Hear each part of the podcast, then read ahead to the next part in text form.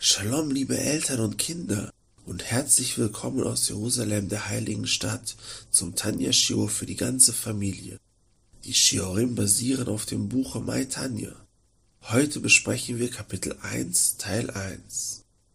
Habt ihr gewusst, dass jeder Jude zwei Seelen hat? Ja, das stimmt. Jeder Jude hat zwei Seelen. Eine dieser Seelen heißt die tierische Seele. Das hört sich aber nicht sehr nett an, stimmt's? Aber diese Seele ist so wie ein Tier.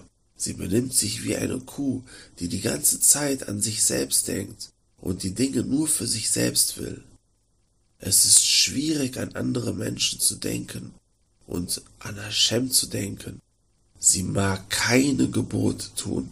Aber wir haben auch eine göttliche Seele. Und diese Seele ist vollständig anders. Sie will nur Hashem. Sie will so viele Mitzvot, Gebote tun und so viel Torah lernen wie möglich. Jede Seele will uns sagen, was wir tun sollen. Aber wir dürfen nur auf die göttliche Seele hören und tun, was sie will. Wir dürfen nicht auf die tierische Seele hören. Jedes Mal, wenn sie uns etwas sagt, was wir tun sollen, dann müssen wir ihr sagen, ja, auf dich will ich hören und ich will nur tun, was die göttliche Seele will.